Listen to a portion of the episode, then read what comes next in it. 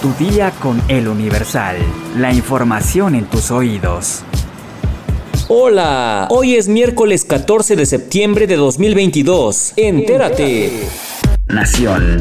La Secretaría de Salud confirmó que hasta el pasado lunes 12 de septiembre se confirmaron 1.051 casos de viruela del mono en 30 entidades federativas. La dependencia de salud señaló que en el periodo referido se identificaron en total 2.188 personas que cumplen la definición operacional de caso probable, de los cuales 1.051 estaban confirmados, 351 en estudio y 786 descartados mediante prueba de laboratorio. El Instituto de Diagnóstico y Referencia Epidemiológicos, notificó que los casos positivos se encuentran distribuidos de la siguiente forma. La Ciudad de México con 606 contagios, Jalisco con 156, el Estado de México con 79, Yucatán con 59, Quintana Roo con 28 y Chiapas con 17, siendo estos estados los que presentan mayor número de contagios. Para finalizar, la Secretaría de Salud detalló que al 7 de septiembre en el mundo se reportaron 54.709 casos confirmados en 102 países, territorios y áreas en las seis regiones de la Organización Mundial de la Salud, así como 18 defunciones por esta epidemia.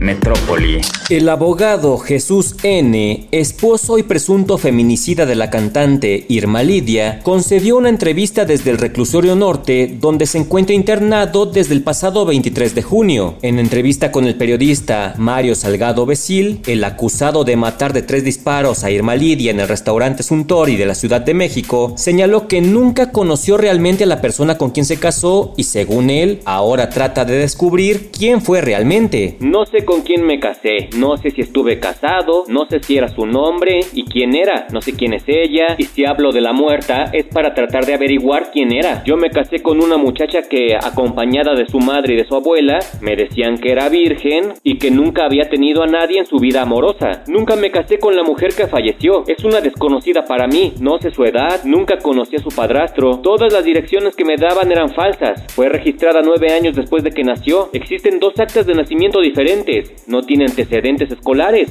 Añadió en la entrevista, al ser cuestionado si durante su matrimonio con la cantante ejercía violencia física sobre ella, él respondió, ella me pegaba a mí, no tengo fuerza en las manos, tampoco en los brazos ni en las piernas desde que me operaron de la columna. Asimismo, aprovechó para aclarar que él fue quien le pidió el divorcio a la cantante, pues ya no estaba a gusto con ella y de paso aprovechó para acusarla de diferentes ilícitos. ¡Qué descaro! Estados. Tras la balacera que se registró este lunes en calles de Orizaba, en Veracruz, varios planteles educativos decidieron suspender clases este martes, pese a que el ayuntamiento anunció que habían las condiciones para que las actividades en la entidad se llevaran a cabo con normalidad. La tarde del lunes se registró una intensa balacera en Orizaba entre policías y presuntos delincuentes. De acuerdo con fuentes policiales, los agentes de la Policía Estatal y Fuerza Civil lograron ubicar una casa de seguridad de un grupo delincuencial donde fueron recibidos a balazos. Por estos hechos, un presunto líder delincuencial murió en el lugar y fueron detenidas tres personas. El hombre que murió en la balacera, según el gobernador Cuitláhuac García Jiménez, aparentemente ocupaba una posición importante en una estructura delincuencial por la reacción de sus seguidores que intentaron quemar una gasolinera y un camión de carga. En tanto, el secretario de Seguridad Pública Estatal, Hugo Gutiérrez Maldonado, detalló que uno de los detenidos es Faustino N., alias El Tino, identificado como presunto integrante de una banda delictiva y generador de violencia en Orizaba. Mundo.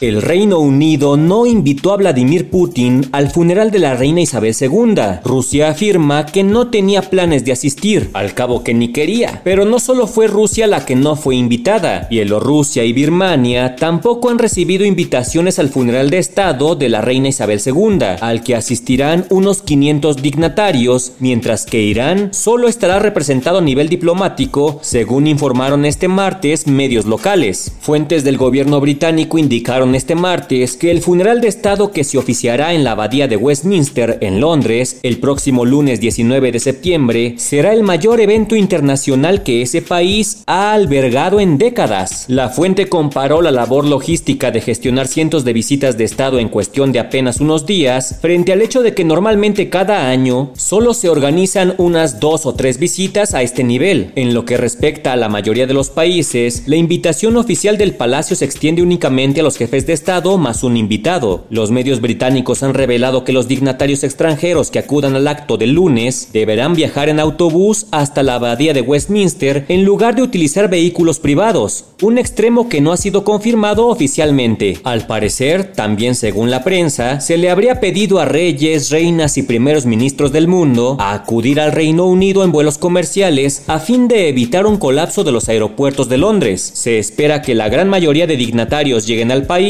el próximo fin de semana. Espectáculos. Otra vez, Cristian Nodal apareció públicamente con tatuajes y Belinda, su exnovia, está siendo tema de conversación porque mientras Nodal se divertía cantando, un hombre insulta a la cantante enfrente de él. El video ya circula en redes sociales y no está dejando bien parado al cantante de regional mexicano. Resulta que Nodal estuvo en un bar de Guadalajara echándose unos tragos coquetos y está cantando un tema de adoloridos, acá entre nos, que hiciera famoso Vicente Fernández, el cual Cristian interpreta con un hombre con el que intercambia micrófono en varias ocasiones. El hombre lo anima a cantar con frases como Échale Cristian, ese es mi amigo Cristian, acuérdate Cristian. En un momento, mientras Nodal tenía el micrófono, al hombre se le escucha decir, chinga tu madre Belinda. Tras estas palabras, Nodal se ríe a carcajadas, le da la mano al hombre y continúa interpretando el tema frente al público del lugar. Las críticas por la reacción de Cristian no se hicieron esperar. Algunos aseguran que aún sigue ardido, mientras que otros señalan que aunque ya no sean pareja, Nodal no debió reírse tras el insulto que recibió Belinda, pues eso no es de caballeros. Pues si ahorita que lo grabé me dio risa, pero no, no, no, está bien, está bien, no es de caballeros.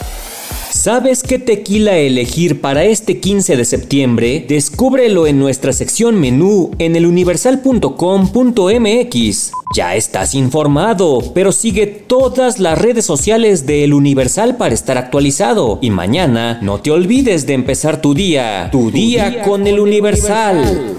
Tu día con El Universal. La información en tus oídos.